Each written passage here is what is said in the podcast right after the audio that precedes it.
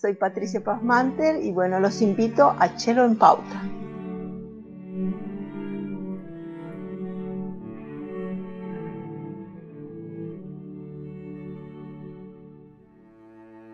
Bueno, en, mi camino como músico y como profesora, eh, he recorrido por varios instrumentos. Mi primer instrumento fue el piano, el cual estudié durante 15 años Luego estudié el saxofón, que fue como mi vuelta a la música después de una pausa, gran instrumento, eh, que me abrió las puertas a, un mundo rápido en, teatros y me permitió hacer música con gente desde el primer momento. Y luego llegué al cello, que fue mi, tercer instrumento y mi último instrumento que me acompaña todos los días de mi vida y que me permite también acercarme a muchísimos niños y profesores. Una experiencia maravillosa de vida que me ha permitido también la metodología, a la cual por supuesto llegué como mucha gente por casualidad, que una amiga me dijo, hay un curso de filosofía, ¿querés venir? ¿Qué sé yo? Y dije, bueno, vamos, total, para escuchar no había ni un problema. Y cuando llegué a ese curso y empecé a escuchar todas esas ideas, marcó totalmente mi camino y hacia dónde quería continuar. En metodología Suzuki me encontré con, con, aspectos muy, pero muy, muy valiosos, algunos que por supuesto han hecho que mi vida personal cambie, como por ejemplo eh, de qué se trata equivocarse, que no es algo negativo, sino que a veces es el camino para aprender. Y también me permitió ver que todos, todos, todos, todos tenemos la capacidad de aprender y el derecho de aprender. Todas las personas tienen el derecho a la música.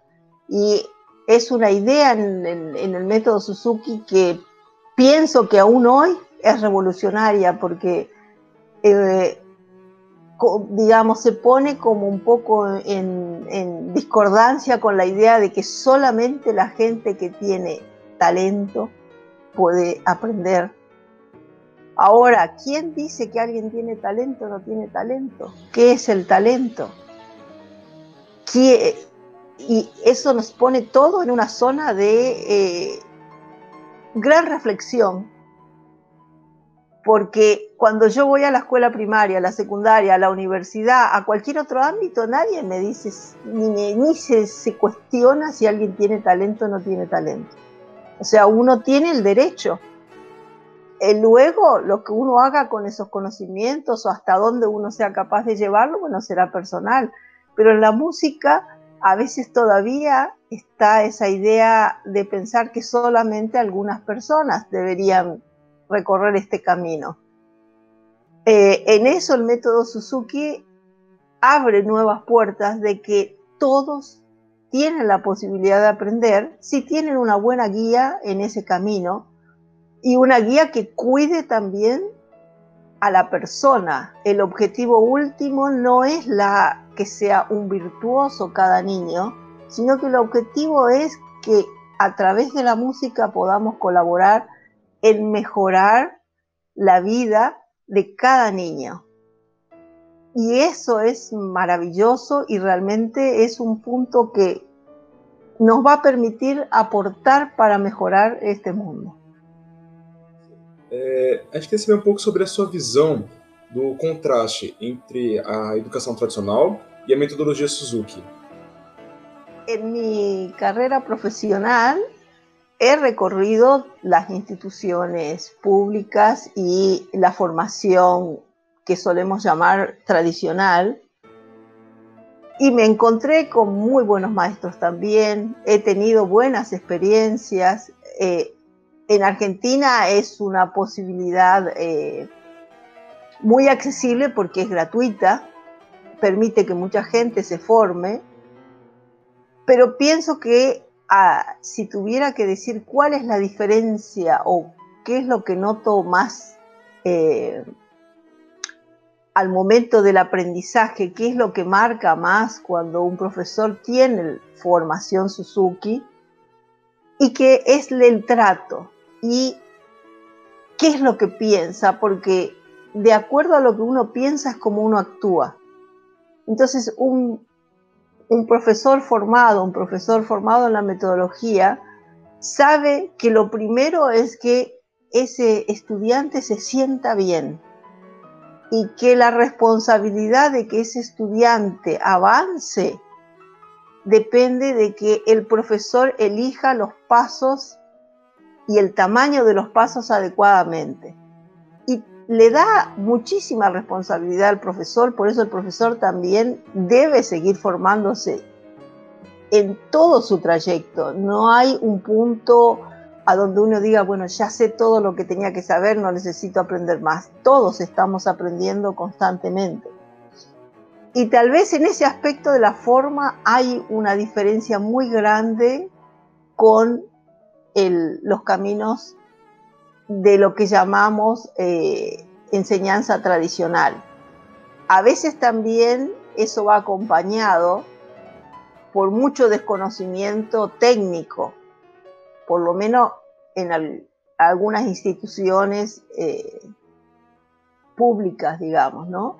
Pero si uno piensa también, por ejemplo, en Europa hay maestros que son pertenecen a la enseñanza tradicional y son muy sólidos en el conocimiento del instrumento.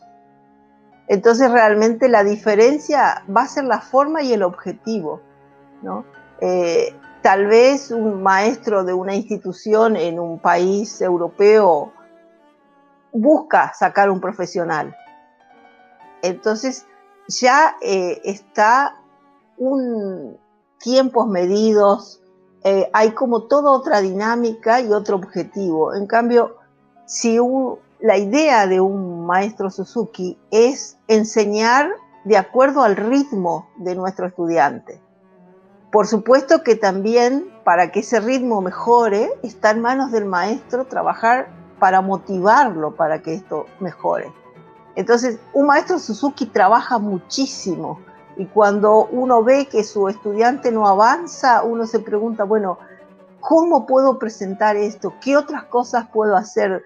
¿De qué otra manera abordo este tema para que pueda llegar a ese estudiante que evidentemente la forma tal vez que estamos eligiendo a ese estudiante no le sirve? Entonces también requiere que el, el maestro Suzuki se adapte a cada, a cada estudiante. No se espera que el estudiante se adapte al maestro. Y cuando uno ya está en el aula, también una, una característica muy fuerte es que el maestro primero enseña los puntos técnicos y cómo se resuelven y luego da la práctica o los estudios o piezas que uno tiene que abordar. Gostaria de saber um pouquinho mais sobre a importância é, do Suzuki na América do Sul. Pienso que es muy, pero muy importante que esta metodología pueda llegar a todos los niños. Y si hablamos, de, por ejemplo, de América del Sur, que es donde yo vivo, tenemos poblaciones de niños con muchas carencias y muchas dificultades a veces para poder acceder a sistemas que requieren de algún pago. Entonces pienso que también con la metodología Suzuki debemos trabajar mucho para poder llegar a todos los niños, también a los niños con menores recursos, a las familias con menores recursos, porque le podemos abrir puertas eh, de una forma directa, o sea, el hecho de poder estar con cada niño y con cada familia nos permite ayudar a que tengan otra visión de sí mismo y también de las expectativas que uno puede tener. Em, a modo de desafío, digamos, me propusieron armar un proyecto en un jardín público de una zona muy, pero muy, muy carenciada de Buenos Aires, por ejemplo, y Estamos trabajando ahí con la metodología con chiquitos de 4 y 5 años en un jardín público donde se les, se les, se les facilitan los instrumentos, los docentes, el espacio, y los niños están empezando a muy temprana edad a poder tener experiencias con el cello y con el violín. Y las familias están realmente impactadas y realmente disfrutan muchísimo y aprecian este, esta posibilidad que se le da a estos niños. En este jardín la idea es ayudar a la escolarización general de los chicos a través de la utilización de la música para que adquieran nuevos hábitos y cómo también colaborar con, con su formación personal. Eh, a pesar de ser un espacio público, pudimos implementar clases grupales y también individuales en pequeños grupos, en grupos de a tres niños. Entonces también tenemos la posibilidad de estar cercano a cada uno de ellos para poder acompañarlo en la necesidad y en lo que cada niño necesita para su desarrollo. Por supuesto, estamos hablando de que estamos a través de la música, ¿no? O sea, tampoco hacemos magia, sino que solamente hacemos un aporte a la vida de esos niños y tratamos de que esos niños puedan eh, tener la experiencia de otra, eh, de otra forma de educación basada en la motivación, en, fortalecer su confianza, en fortalecer sus aspectos personales, que va a trascender lo que están aprendiendo en el instrumento. Lo hacemos a través de la música, pero va a trascender a toda su persona y su proyección a futuro. Entonces pienso que es algo fundamental y muy innovador, porque muchas veces se habla necesitamos hacer algo en la educación. Bueno, estas ideas pienso que son excelentes para pensar nuevos modelos de educación. É, eu sou eu sou educado, né, na metodologia Suzuki. Eu não tenho o curso ainda do livro 1, mas eu tenho um curso de filosofia e eu sou, eu sou um grande admirador assim é, do Suzuki, né? Eu tento usar um pouco com os meus alunos, é, é transformar algumas músicas é, que não estão no, na, no, nos livros, né? Para que eu consiga também me adaptar ao meio em que eles estão inseridos, né? Em que eles estão. Então, por exemplo, eu dou aula numa periferia, né, num bairro mais afastado, e eu às vezes tenho que trazer algumas músicas é, para também motivá-los a estudar mais violoncelo. Então, talvez Despacito ou alguma coisa assim. E eu tento traduzir, traduzir alguma construção de habilidade ali que esteja mais ou menos no mesmo nível deles mesmos, né? Para que eu consiga ensiná-los também a construir uma habilidade com aquela música. Não seja só tocar notas, né? Então, eu, eu, queria saber qual que seria a sua visão sobre isso. Bueno, en las reuniones eh, dentro de la de la dinámica de la formación de, los profesores en la metodología, siempre tenemos espacios de encuentros de profesores donde se pueden traer a discusión distintos temas. Por supuesto que uno es el repertorio. Y hace mucho tiempo ya estamos todos de acuerdo en que nos haría falta tener un material complementario que permita incorporar toda la música de Latinoamérica. O sea, esas puertas están abiertas, ahora falta que, bueno, algunos profesores digan, bueno, yo me encargo de la música de Brasil, yo me encargo de la música de Chile, yo me encargo de la música de Argentina, y uno pueda ir buscando eh, temas que los pueda ordenar también y armar por dificultades para que después para la enseñanza sean, eh, que tengan un orden para que los chicos puedan, puedan practicarlo. É, como você já deve estar acostumada, muitas pessoas têm diversas, é, diversos tipos de dúvidas em relação a metodologia Suzuki e como ela pode ser aplicada. E como o Alisson disse, uma delas é em questão da adaptação de repertório, né? Você conseguir assimilar essa compreensão em relação à construção por habilidades e depois adaptar um repertório para que essas habilidades musicais sejam construídas. É, eu tenho também uma dúvida em relação a, ao triângulo Suzuki, né? Que diz que existe a família, o aluno e o professor. Não necessariamente nessa ordem, né? Mas sempre esses três pontos. E, por exemplo, na nossa realidade da América Latina, com os projetos sociais, por exemplo, como, como que você vê a aplicação de, dessa conexão também com a família, não apenas do aluno com o professor? Bueno, depende de los ámbitos, eh, la conexión con la familia va a tener diferentes dinámicas. Cuando uno está en su estudio particular y es más sencillo porque hay menos afluencia de gente a la vez, uno puede realmente trabajar con los padres todo el tiempo. Ahora, como en la institución que le contaba, en donde está vigente este proyecto, es un proyecto del Estado, digamos, ahí nos encontramos con el problema que tenemos 200 chicos que reciben clases en la misma mañana. Tenemos un equipo muy grande de profesores, 20 profesores y, personal auxiliar también, 20, 20 maestros formados en la metodología, que a la vez tenemos un coordinador que explica cada día qué queremos hacer ese día, qué vamos a practicar, cómo coordinamos entre los profesores, o sea, también trabajamos mucho juntos.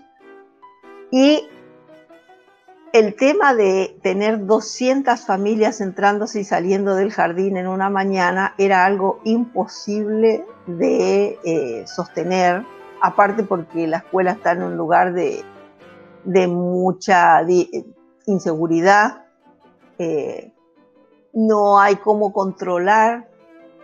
Entonces se tuvo que cambiar esa parte y buscar algunos momentos como para tener intercambio con la familia, ya que no podíamos pedir que vengan todos los días, aparte coincidía con el horario de trabajo también de los padres, entonces era como muy complejo. Lo que eh, sí hemos hecho, porque queremos estar en contacto con las familias, es buscar muchos momentos donde sí podamos incluir a las familias. Eh, los días sábados, por ejemplo, que también funciona nuestro proyecto, nuestro proyecto está de lunes a sábado. De lunes a viernes está dentro del horario curricular del jardín y los días sábados está solo nuestro proyecto. Entonces, eh, en los sábados están invitados a venir con sus padres y familias, porque a veces también vienen, como no tienen dónde dejar los otros niñitos, vienen con sus hermanos y todos están aprendiendo a hacer música y compartir ese espacio. Con los que no pueden ir los días sábados, armamos y pensamos cómo incluir a la familia. Entonces armamos días de muestras, donde alternamos la sala que, hace la muestra para los padres, eh, hacemos salidas musicales donde en la salida van los niños con sus padres, por ejemplo, a ver una ópera o a ver eh, distintos eventos musicales también para que puedan ver cosas que tal vez las ven como muy lejanas, bueno, hacer como un puente y permitir que podamos ir a esos lugares, pero con la familia, porque queremos que esto no solo sea para el niño, sino también para toda la familia.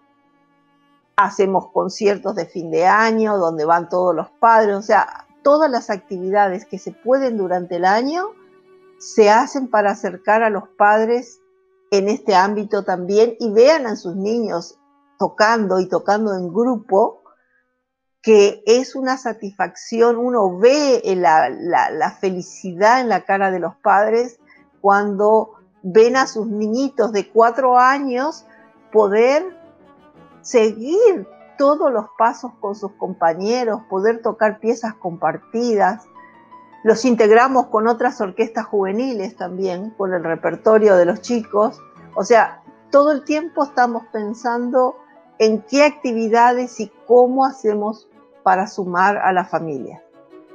Ah, Patrícia, eu tenho uma dúvida é, em relação à quarentena agora, né? Muitos alunos estão fazendo aula online e, e, uma outra base muito forte da metodologia é em relação ao ambiente musical, né? É, como você tem visto essa questão é, da construção do ambiente musical agora num período de quarentena para um aluno, por exemplo? En esta cuarentena he visto en mis alumnos, en mis estudiantes, un progreso increíble. La cuarentena ha resultado ser muy, pero muy positiva y he trabajado también mucho con, con los padres porque son mi mano derecha en la casa. Es imposible que yo pueda hacer algo sin la ayuda de los padres, especialmente con los muy, muy pequeños. Entonces, eh, intensificó nuestra relación con los padres y creo que ha sido un aporte nuestro para las familias y de las familias para nosotros poder seguir compartiendo un ámbito de uh, enseñanza y aprendizaje juntos. Uma pergunta que sempre aparece muito quando a gente começa a conversar sobre método Suzuki é sobre a relação do método com a formação de um músico que já é adulto. Qual é a sua visão sobre isso, as suas reflexões sobre a metodologia, a metodologia Suzuki aplicada a um adulto? La metodología Suzuki, cuando uno toma por primera vez contacto, eh, uno piensa que solamente está hablando de cómo vas a hacer algo en una clase de música a medida que uno va recorriendo el camino, es algo que hace que tu vida sea diferente. O sea, todo tu pensamiento va cambiando y va entendiendo que todo lo que se habla a veces en nuestro primer curso de filosofía o los ideales que uno tiene, son ideales que los va a poner en su vida entonces va a cambiar la visión que uno tenía de muchas cosas. Si yo voy a tener un, alumno o un estudiante eh, adulto, pienso, ¿tiene derecho a aprender música? Y la respuesta es sí, tiene derecho. ¿Le puedo enseñar de la misma forma? bueno, voy a adaptar algunas cosas, voy a adaptar el lenguaje, por supuesto, tal vez voy a usar otras estrategias de comunicación que con un niño. Con un niño uso palabras, gestos eh, y cosas que sean apropiados para esa edad y con un adulto tengo que usar un lenguaje apropiado para un adulto, pero voy a seguir buscando que sienta que está en un ambiente seguro de aprendizaje, donde nunca voy a hacer o decir nada que ponga incómoda a la otra persona. O sea, yo cuando voy a dar clase a un adulto, para mí lo primero es que se sienta bien en mi clase, para que a partir de ahí esté en condiciones de poder aprender y absorber lo que esté como tema del día. Entonces, lo que, lo que va a sentir un alumno adulto en una clase con un profesor en la metodología, ese va a sentir bien, no se va a sentir cuestionado, eh, ni tampoco voy a tener la idea de decir, bueno, ese adulto le voy a enseñar diferente. No, le voy a enseñar lo mejor que puedo enseñar a todos. No importa si es adulto, es niño, después cada uno verá hasta dónde llega, pero la labor del maestro es enseñar lo mejor posible y cuidando a la persona, claro. Y un adulto, bueno, tal vez son otros temas que se van a presentar con un adulto que no se presentan con un niño en general. Por ejemplo, las tensiones físicas van a ser más comunes en un adulto, pero ya son como cosas más puntuales, ¿no? Eh, y también es ayudarlos a conectarse con su cuerpo, con otras cosas que en un niño no tengo que hacer, porque en un niño ya están en forma natural en esa etapa de la vida, pero el, el ambiente que voy a crear para ese estudiante va a ser igualmente cuidado que el ambiente que armo para un niño y su familia. Professora, é muito legal ouvir todas essas reflexões. E eu queria aproveitar uma curiosidade muito pessoal minha sobre quais são as suas reflexões ainda sobre o futuro do método. É, como o método está se expandindo e se aprofundando cada vez mais. É, o que você pensa sobre isso? Bueno, este es un pensamiento personal, no quiere decir que sea algo que se haya discutido a nivel institucional, ni que sea el pensamiento de todos los profesores Suzuki. Pero mi, mi pensamiento es que estas ideas se tendrían que tomar o tendrían que poder participar de la educación general, no solo de la música. En, en Argentina hay una escuela pionera en esto, que tiene jardín primaria y secundaria y están hace muchos años con muy buenos resultados trabajando, implementando todas las ideas que nosotros ponemos en funcionamiento en las clases de música y las están implementando a todas las áreas curriculares. Nossa, é excelente essa visão, né? é, porque a, a tendência é que. Porque uma coisa muito interessante É, porque quando, por exemplo, quando eu busquei a metodologia Suzuki, é, a gente ainda tem essa ideia sobre uma relação direta com o instrumento, com o momento de aula, é, no, na questão musical mesmo.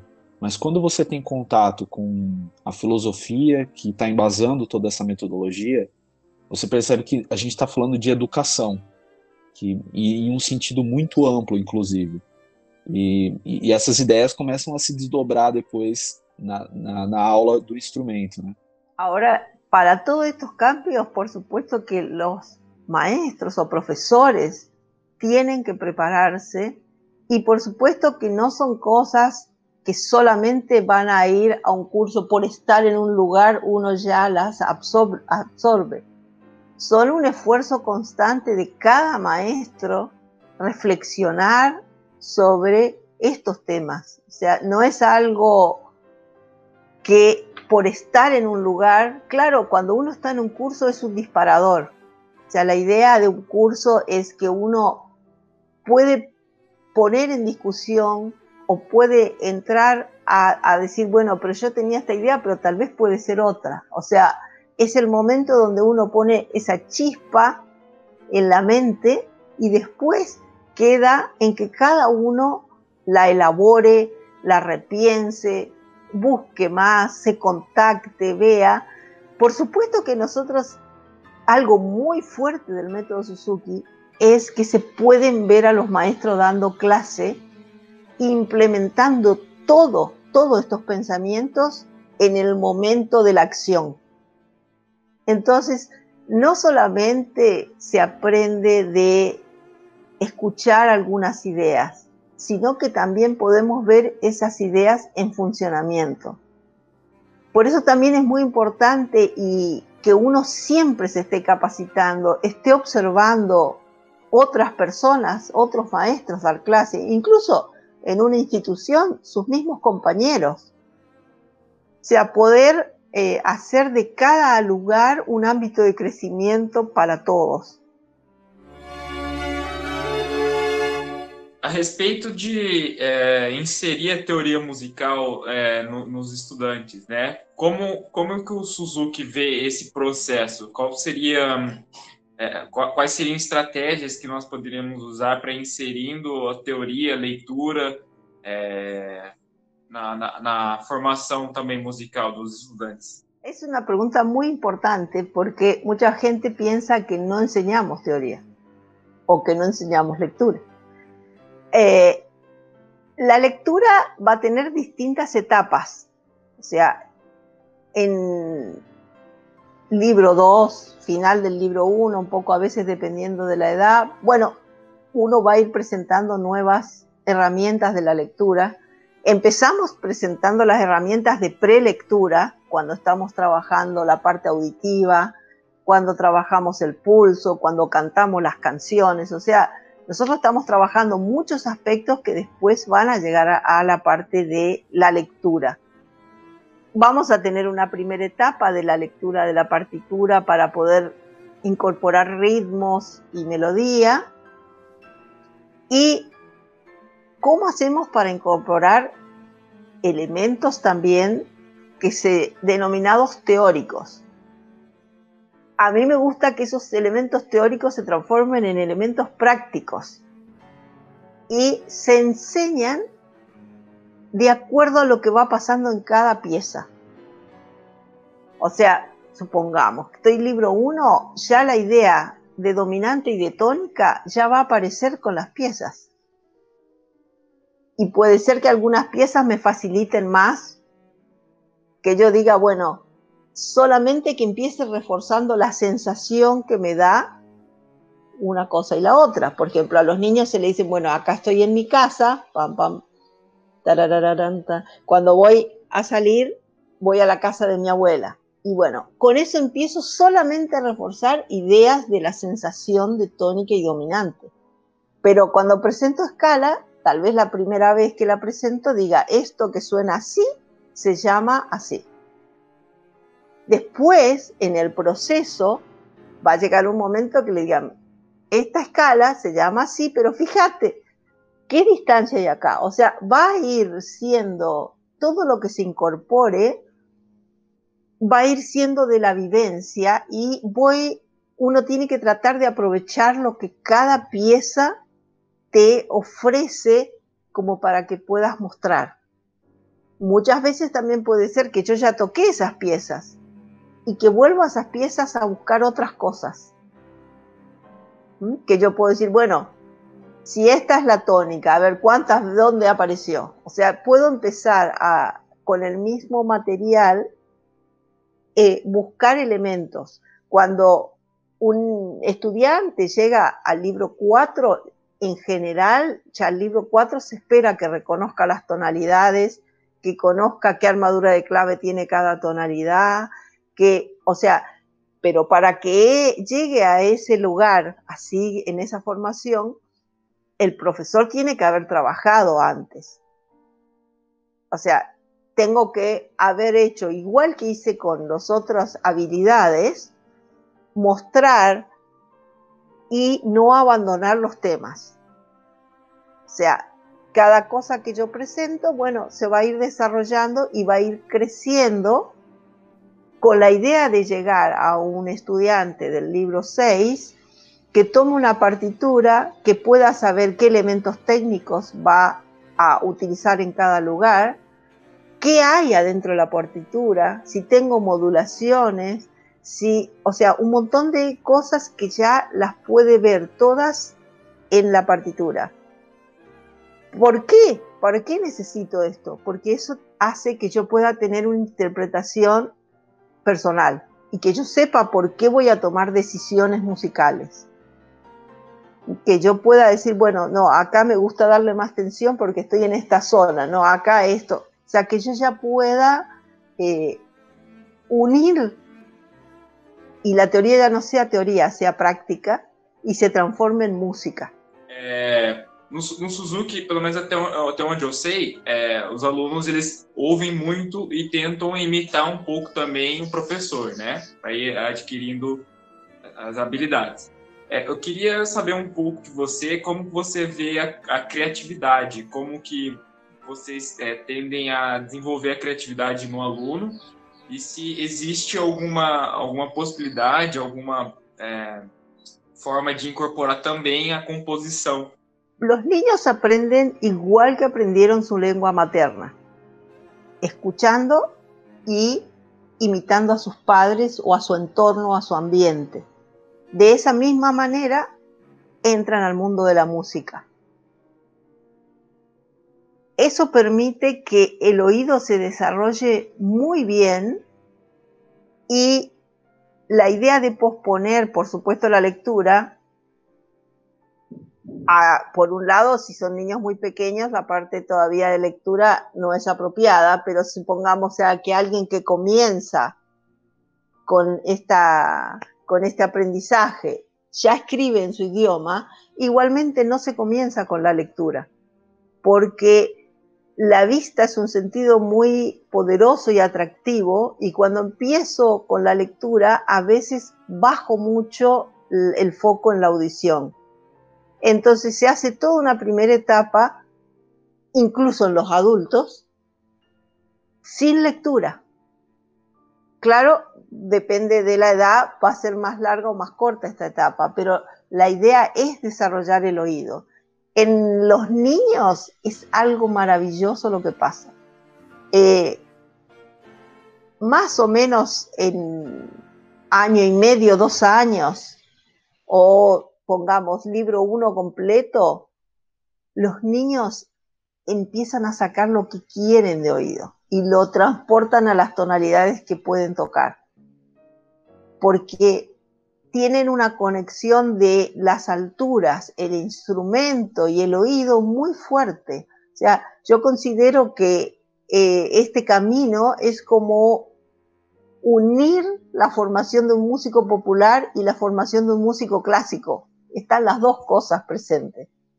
Y entonces realmente le permiten a los, a los niños eh, sentirse muy cómodos con su instrumento y encontrar los sonidos en el instrumento.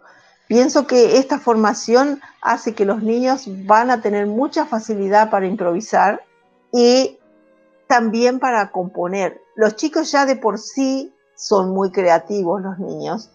Eh, muchas veces con pocos sonidos vienen a las clases y te dicen, fíjate la canción que, eh, que, que, que, compuse, Ahora, ahí también está en el entorno de adultos que permitamos que esas cosas crezcan.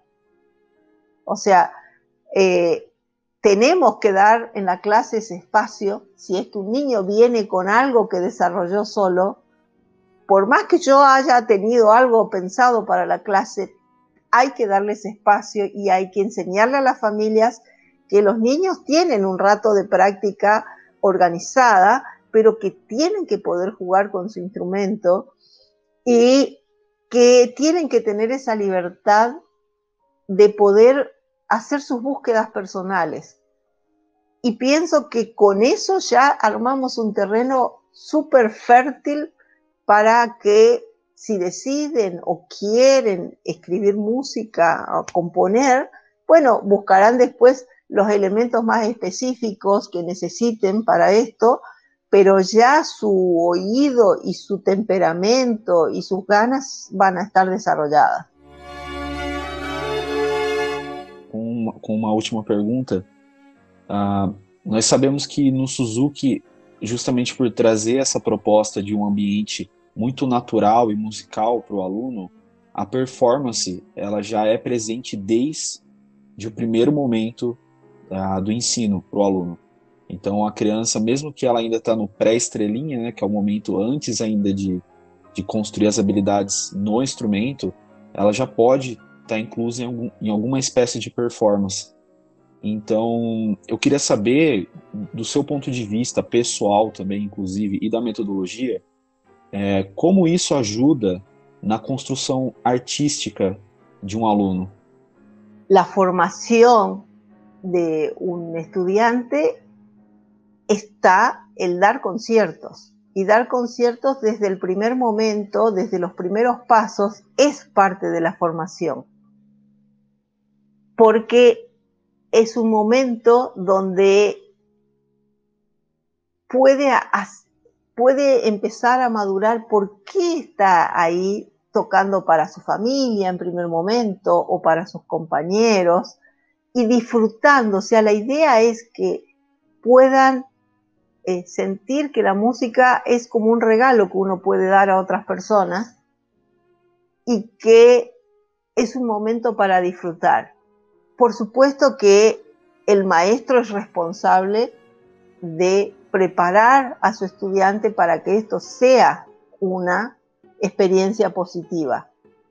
es una situación de exposición, por lo cual requiere muchísimo cuidado y el maestro tiene que estar muy seguro de las decisiones que toma y de cómo preparó a este estudiante para ese momento. Así como hablamos de una experiencia en, en escenario que sea positiva, te ayuda a construir tu propia imagen, y te ayuda a desarrollar también habilidades de liderazgo. Eh, si tenés una mala experiencia, bueno, es terrible. Son momentos que te marcan mucho. Por esa razón uno tiene que empezar paso a paso y con lo que realmente se puede hacer muy bien y muy seguro. O sea, es muy común que un niño venga y te diga, ay, yo quiero tocar esta pieza y la última pieza que está trabajando contigo. Pero el maestro tiene que decidir realmente cuál es la pieza con la que este niño se va a sentir bien al momento de tocar. Que eh, la preparación que ha tenido ha sido suficiente para que todo fluya y que sea una experiencia positiva esto va a ir teniendo, si logramos cuidar así de esta forma estas experiencias, esto va a hacer que cada vez pueda tocar y pueda hacer cosas de mayor dificultad y destreza con mucho más seguridad y que también cuando haya pequeños problemas los pueda resolver en el momento. O sea, es una experiencia muy necesaria para poder desarrollarse en el ámbito musical, digamos. Todos los músicos deseamos tocar en, escenarios y sentirnos bien y disfrutar. O sea, si yo supiera que voy a tener que tocar para sufrir, tal vez no quiero tocar. ¿No? O sea, la idea es que ellos puedan disfrutar del momento de tocar. Entonces, como es parte de la educación, eso se trabaja desde el primer momento, pero bueno, el maestro, el maestro tiene muchas responsabilidades en la formación de un niño. Y esta es una de ellas. O sea, que el maestro tiene que tomar buenas decisiones y tiene que preparar muy bien a sus estudiantes, encontrar buenos entornos, ir gradual. A veces se pueden hacer primero ah, conciertos en ambientes seguros, se llama, cuando es para la familia o para algunos amigos. Y esto también tiene como un proceso. Al principio se tocan piezas cortas, después ya van a ir las graduaciones, que son a veces 20 minutos tocando para un niño, donde ya el desafío es memoria, concentración, manejar su propia energía, eh, bueno, un montón de cosas que se van a lograr gracias a que hay un proceso gradual y que tiene que ser uma acumulação de experiências positivas. Quando eu fiz o curso, eu tinha muitas dúvidas, inclusive, acho que você lembra que eu perguntava a todo momento. E, e, eu fico pensando, né, quantas pessoas não têm essas dúvidas em relação à metodologia? Porque existe uma. É, às vezes as pessoas falam as coisas sem saber realmente como acontece na metodologia. ¿no? Ah. Mira, a mí primera pieza que me dieron a los cuatro meses de estudiar el cello fue el concierto de Sensai. ¿Cómo, ¿Cómo salís a tocar una pieza así con cuatro meses de... Às vezes nem com quatro anos, né? Consegue. Entonces, bueno, eh, hay cosas que por ahí, bueno, hay mucho, mucho desconocimiento a veces del proceso de formación de, de las personas. Y eso hace que, bueno, haya grandes fracasos o grandes momentos de desilusión, ¿no? Que si uno, aparte, suponete, nunca tocaste ningún concierto y la primera vez salís con un, concierto de esa magnitud que tiene desafíos técnicos de todos los colores y es como que te falta, te, faltó una parte del recorrido. O sea, si uno mira a los deportistas, los deportistas empiezan jugando en su equipo barrial, van, como van de a poco subiendo de, eh, compromiso y de exposición. Entonces, bueno, en la música es como que eso también hace falta que esté planeado. Ah, eu queria agradecer em nome do Tiana em Pauta a sua toda a sua generosidade em compartilhar o seu conhecimento como professora Suzuki e como educadora também. E com certeza esse vai ser um material que vai fazer muita diferença para os violoncelistas brasileiros. Muchísimas gracias. Brasil sabe que mi, como mi segunda casa.